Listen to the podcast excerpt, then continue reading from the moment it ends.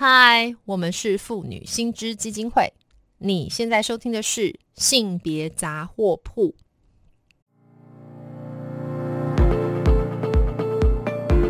从新闻看性别，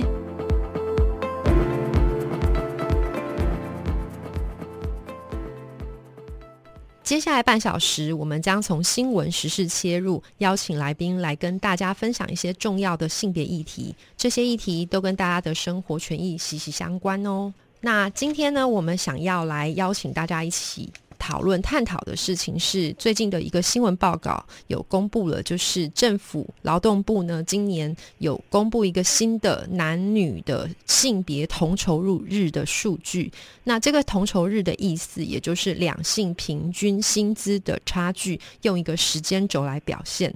然后没想到今年公布出来的数字却比去年大幅的套倒退。那关于这件事情呢，妇女新知呢也做了一些相关的发言跟批判。那所以，我们今天呢，很高兴能够邀请到妇女薪资基金会的秘书长秦玉荣秦秘书长来到现场，来跟大家聊一聊，我们到底如何去解读这些数据变化里面的性别意涵呢？Hello，玉荣好，嗨，文威，呃，各位听众朋友，大家好，Hello，那个玉荣啊，就是。呃，已经不是第一次上我们节目了，对不对？好，那就是今天很高兴。其实刚刚我们有特别提到这个关于同酬日的这个新闻。好，那我想薪资的动作也非常的快，就说我们已经注意到，在这个同酬日的公布数据之后，薪资马上就有发一个声明，好像是大幅的去批判这个同酬日的这个措施。哈，那所以可不可以先请玉荣来跟那个听众朋友说明一下，到底这个同酬日呃公布的数据是发生了什么事？为什么让薪资有这么大的批判声浪？呃，其实同酬日这个呃东西是政府在二零零九年会开始由劳动部每年呃来公布，就是说呃一个日期。那这个日期是什么意思呢？其实就是说，如果我们假设呃一个男性的老公要从每年的一月一号工作到十二月三十一号，可以拿到呃这么多的薪水。嗯，那女性如果要拿到同跟男性同样工作一年。的薪水的话，嗯，女性其实呃需要工作更久，懂意思？所以就是我们把这个男性的薪资当做一个基期，就是说他一年的年薪，比方说是一月一号到十二月三十一号，然后我们就来比较说，这个女性她到底薪资要拿到同样的数据，是跨过年度。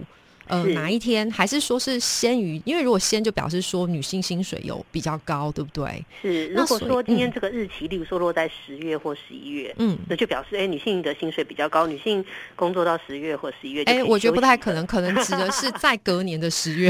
是，所以我们其实通常公布的时间大概都会落在二月底。呃，等，所以过去你刚刚说二零零九年开始，大概都落在二月底。是从二零零九年开始，大概都会落在二月底。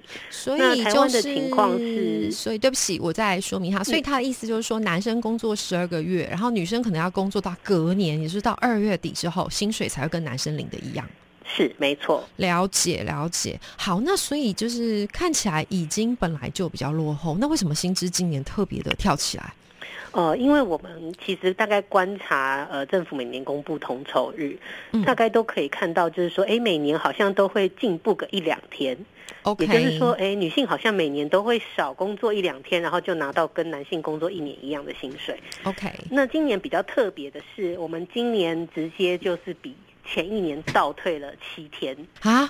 什么？就是今年不不进反退，而且一退是七天就对了。是。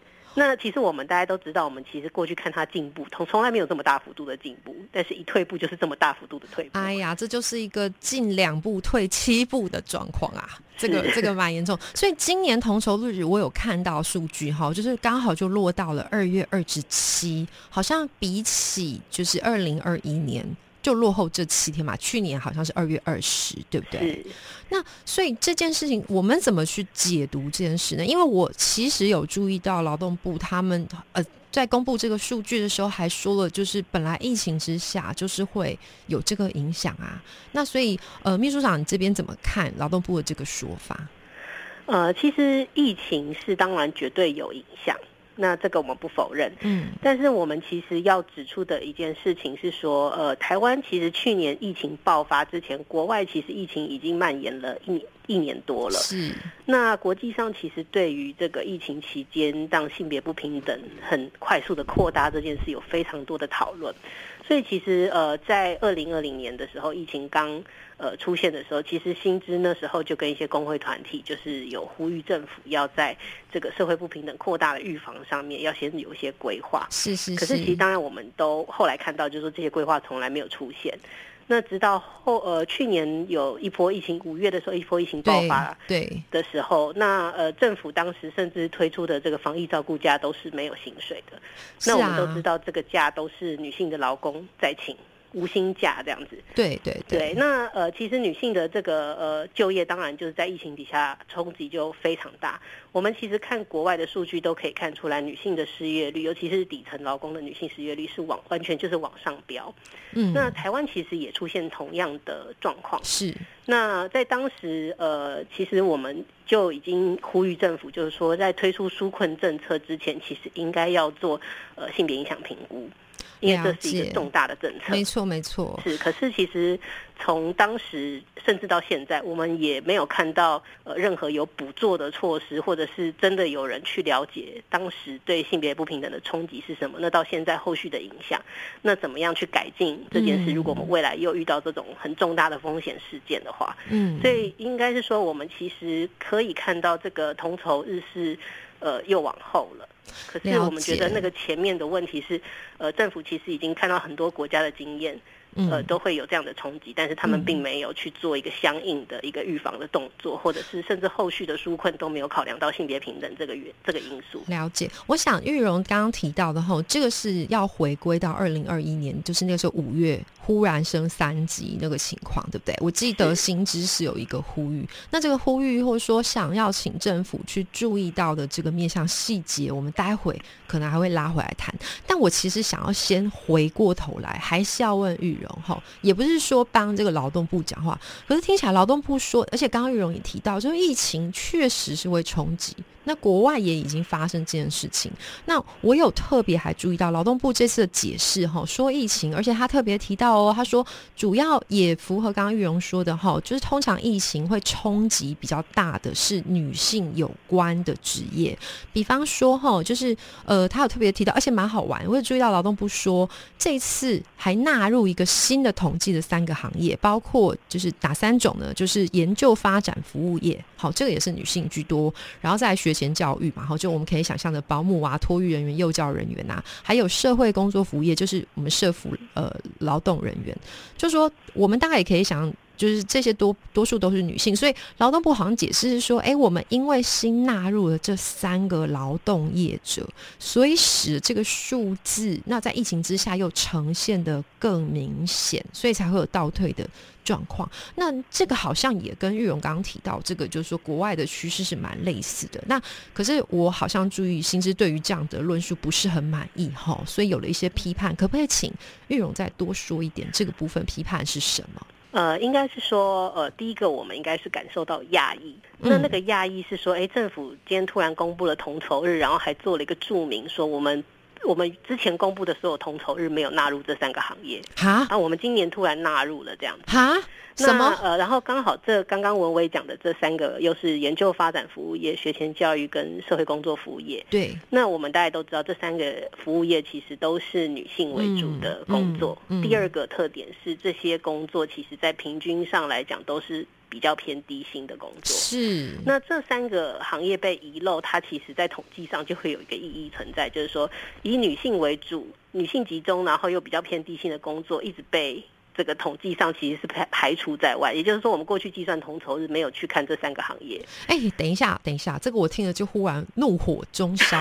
等一下，等一下，这个等一下，这个这个是你的意思是说，劳动部这次公布数据是跟以前的基准不一样，对不对？是的。那所以这是一个校正回归的动作吗？就我可以这样说吗？对不起，我借用这个防疫的这个说法，可是不对啊。那我很好奇，哎，就是哎。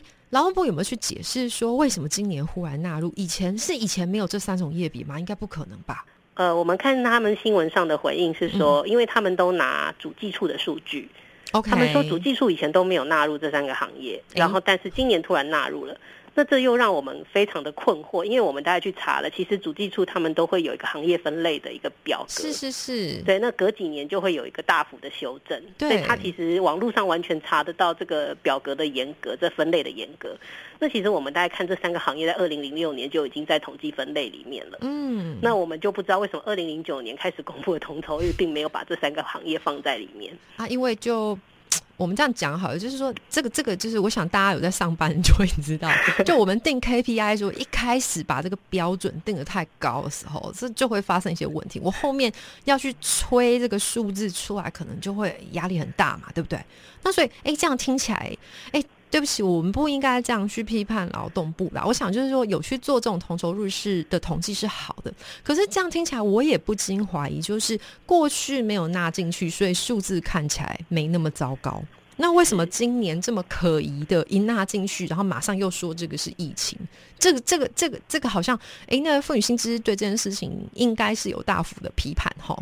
呃，这件事情就我们就呼吁劳动部，其实应该要这个呃。把它到底统计了什么，没有统计什么这件事，应该要把它讲清楚。对因为我们都知道统计数据它怎么呈现，它其实是有很大的分歧存在。是是是。如果你故意遗漏了一些东西，或者是不小心遗漏一些东西，你出来的这个数据呈现的意义就完全不一样。了解，所以就听起来像是有意疏漏，还是不要不进，这个就让人家都觉得有一点哈 不太不太开心，对不对？尤其对对对，哇，那这个不是哎，我我要说，我们国内连防疫是不是连这个框列足迹，对不对？都框列的这么仔细，那这个。行之有年的措施是不是好像？我觉得这个呼吁是必要的哈，是不是？哎，我们还是请劳动部的官员们，我们了解你们很辛苦啦。可是这个相关数据哈，是不是要跟国人来说明一下？可能会让我们大家觉得比较可以接受，对不对？嗯，好，是那所以应该交代清楚。对啦，这个真的是应该交代清楚，了解好。那所以先不去谈这种误差，或是不知道它是什么原因的误差。但回过头来，我我我我其实有注意到你们的这个声明里面哈，有帮大家去做一个计算。那个现在就是傅女薪资有提到哦，就是说如果以这个目前的薪资差异，然后政府评估好像每年有个进步幅度，对不对？待会可能请玉勇说一下。那这个好像要花费大概很久的时间，才会真的达到，就是十二月三十一日男女都达到同样的薪酬。那这个是怎么回事啊？呃，因为其实我们的国呃行政院底下有定一个性别平等的政策纲领，是那他其实就要求各部会每年都要提你推动性别平等的计划，嗯，这些计计划成交到行政院之后，行政院还要去核定它。哦，就是下面定计划上面来核定这个目标，对不对？是的，是的，就是各部会就要交一些，哎，我要。今年要在这个性别平等的这些推动上要达到什么样什么样的目标，然后我有什么样什么样的做法？哎，简称定 KPI，对不对？就是一定要定个 KPI 嘛，大家才会往那个方向走。好啊，结果嘞？那我们其实去找了一下，呃，劳动部今年的这个性别平等推动计划，然后如果我们仔细去看，它在呃缩减性别。薪资差距这个部分要做什么？我们就会发现，第一个，它的目标定的是我们每年性别薪资差距要缩小百分之零点二啊。那百分之零点二其实就真的很少嘛，所以我们就去换算了一下，是百分之零点二，不是百分之二，百分之零点二。那以今年我们的性别薪资差距，其实我们大概呃男性跟女性的薪水中间落差在百分之十五点八。那如果我们去换算一下，就会发现说，如果照劳动部这样的一个标准，每年减少百分之零点二的话，呃，女性大概要再等七十九年才会跟男性拿到一模一样的薪水。七十九年呐，是七十九年啊，哇，那个就是已经是下个世纪的事喽。因为我知道玉荣也是个妈妈，对不对？然后而且玉荣是有一个小女儿，是那 是不是要等到他们那一辈？如果照这个 KPI 定下去，就是等到玉荣的女儿都嗯，我的我的女儿其实可能要超过八十岁吧。就是才等得到这一天这样子，不行不行不行，这个我等不下去，我我气不够长。虽然我们现在那个呃，就是退休的年龄不断在延长，但我也不希望他八十岁还在工作了。对呀，那但是我们大概就是要等这么久。那到底为什么可以定出这么佛系的 KPI 啊？就我的意思哈，我我我很直观哈，虽然我是门外门外汉啦，但是就是我很直观来想，就是。呃，原则上现在不是我们的性别平等的倡议，或者说这个受教育程度或女性就业劳动，其实都大幅上升了，对不对？那你定向 KPI，其实其实你没有办法去确定说，你今天劳动部是不是真的推行的政策有助于这个 KPI 的达成，还是话是自然上升的？那那如果是这样，这个是不是有点太佛系了？呃，其实我们看呃。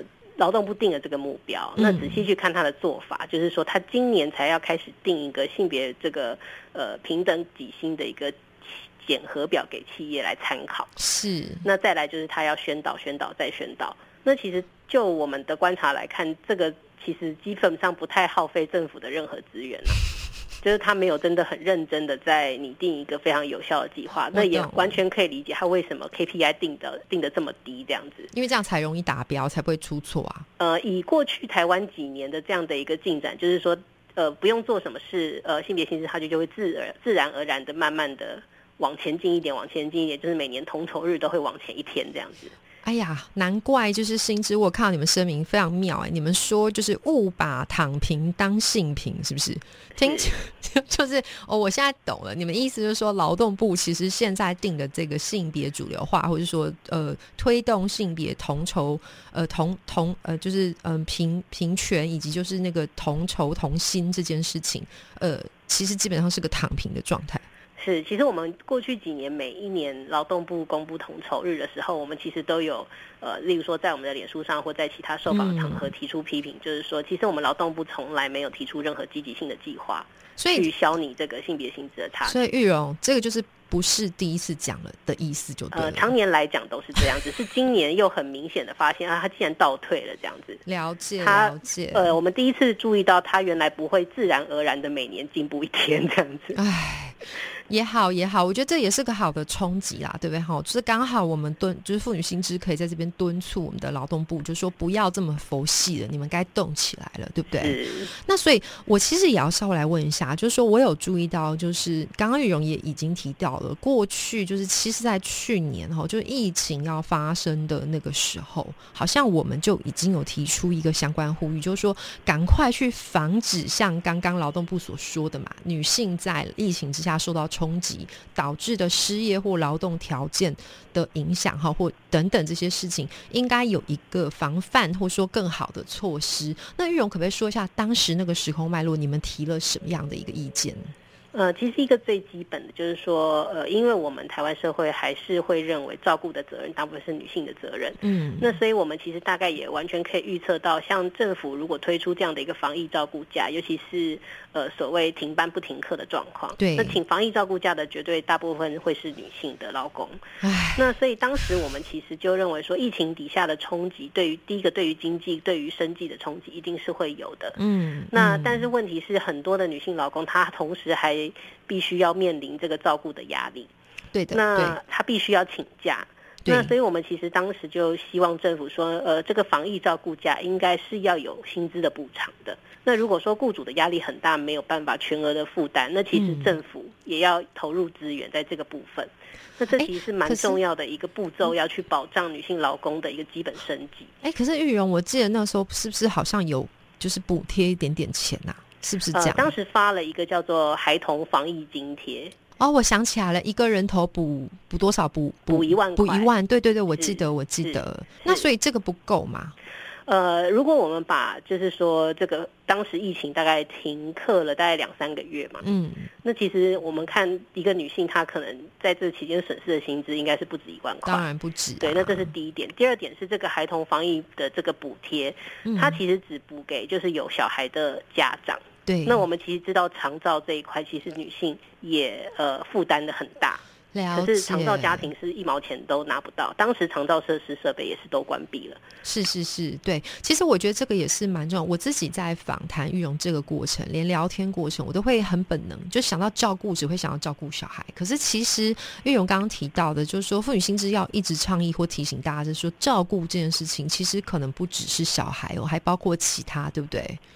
对，那这些人好像在政府做相关措施推动的时候都没有纳入考量，这个是比较会令人忧心的事情。好，所以当时妇女薪资就有这样推动，我觉得很好。那但是就是好，那拉回来，我们当时有这个推动，结果政府没做吧？好，那然后这次又公布一个，果然如傅雨欣之妈妈在说，你们都没在听，结果现在就真的出这个问题了，对不对？所以妈妈来跟大家说，这一次骂归骂。那你们有没有提供一个什么处方签给我们的劳动部？就说你不要再佛系了，不要再躺平了。那你你你觉得他们应该怎么做？可不可以跟我们的听众说明一下？呃，其实呃，我想回到刚刚我们。开始谈劳动部在公布这个同酬日背后那个数据怎么计算？嗯，看起来是蛮有争议的。对对对。那其实这背后也显现出一个问题，就是我们的政府呃在统在做什么统计，做的多详细这件事情上，其实反映我们的政府想知道什么事情，以及不想知道什么事情。那呃，我们大概可以看到，就是说台湾在呃大概看我们这个呃男性跟女性的薪资差距，我们可以看出职业上的呃趋势。或是行业上的趋势，但是我们其实政府没有一个常年的资料去比对同一个行业里面不同职业，或者是同一个职业不同行业的性别薪资差距。那它其实是可以做非常多很细致的分析。我懂你的意思，说现在他只想要做出一个啊有下降趋势的一个统计报表，就是一个整体性的整体性，这样就可以作为一个 KPI。可是，其实这个东西，它如果真的要探究的话，可以探究很深，对不对？就是说，比方说个别的一个业别里面，到底男女的薪酬比，可以比得更细致，对不对？是。其实像我们看行业别，我们大家可以发现，医护照顾业的这个男性、女性的薪资差距最高。是。那我们其实可以看到，它其中的因素可能是职业上的隔离。职业上的隔离，意思是女男性可能集中在平均薪资比较高的医生这。他就医生咩？医生看看贼啊。是啊，女生当护理师，是护理师或者是看护人，还有社工人员、看护人员。是哇，所以对，就是每个行业的状况完全都不太一样。那当然，如果你要对症下药，你一定要知道每个行业为什么不一样。了解。哎，可是你这样说，那是要累死我们政府吗？那其他其他各国有有这样做吗？呃，其实有哦，啊，呃，其实像呃，我记得英国跟挪威还是冰岛，我有点忘记，但其实有几个国家，他们甚至建建制了非常大型的这个薪资调查系统。是是是，而且我知道，尤其是玉荣在那个声明稿里面，好像我有特别注意到，你们有特别提到一些国际组织，其实也是有一些资源的，对不对？是，其实像 OECD 跟 ILO 就是这个国际劳工组织，是，因为他们其实也很关注这样的议题，所以他们其实每一年都会去呈现每个国家的这个性别薪资差距，然后甚至会常常去整理出每个国家在应对这件事情上的不同的做法，以及它背后的理由。外国早就有人在做这件事，你只要抄他的方法，对不对？应该是说，你也可以只大概了解一下他的理念。然后来搭配一下台湾的本土这些累积的数据来看一下，了解。然后这个状况有什么不一样？那在台湾怎么样去落实这些原则跟精神？其实就可以定出一个比较积极性的政策。哎，就是总之要一个见贤思齐，我们可以多参照外国的一些经验跟比较，对不对？才能够真的去做一个很很具体，不是躺平的这种这种统计数据，对不对？是的，其实人家就已经整理好那在那里了，其实可以不要躺的 那么平。了解，所以哦，妇女心是在这边强调了，这一根是妈妈得几盖供啊，哦哈，其实一根公斤这盖啊，就是当初疫情老师在讲没有听没关系，现在我们在告诉你哪边可以看到一些可以学习的一些样板，那就今天。就是再度的呼吁劳动部，我们要稍微关注一下哈，看能不能够参采一些比较良善的一些国际经验，对不对？是，谢谢。那所以今天其实也是时间的关系哈，那请玉荣，我们最后只剩下一分钟时间，可不可以快速的跟听众讲一下，我们到底妇女薪资在这样子的议题，就同工同酬或是什么照顾啊劳动的条件下，最想呼吁什么？呃，其实我们可以看到，哎，好像大家整体看到，哦，两两性的薪资是有差距的，但是我们其实希望政府能够去真的深刻的理解它背后有非常多复杂的原因，像我们会讲同职不同酬或同工不同酬，是，或者是性别职业隔离，或者是因为女性要负担太多的照顾责任。那没有公共照顾体系，或是男性来呃帮忙合作分担一些事情，那其实这些非常复杂的因素都会造成，哎，我们好像看到整体的数据，女性的薪资是比男性少的。嗯，那这些很复杂的因素，其实就需要非常大规模跟积极的政策、整合性的政策去应对。就是要积极啦，不要再佛系，不要再躺平了。是的，所以我们其实会希望说，哎，好像这个呃政府应该要动起来一点，因为其实这不是一个非常简单就可以处理的。没错，没错，大家要用力一起往同一个方向，才能真正的落实这个性别平等哦。是的，对，好，今天真的非常谢谢玉荣来接受我们的访问哈。那当然，同样的邀请听众朋友，如果对于我们今天谈到的性别议题有兴趣的话，可以到我们妇女新知基金会的脸书粉专按赞追踪。或者是发罗妇女新知的 IG 网站，也当然我们非常欢迎小额捐款支持妇女新知，继续争取大众的权益。那今天再度谢谢呃玉荣来跟我们的听众分享哦，谢谢玉荣，谢谢文威，谢谢玉荣，拜拜，好，拜拜。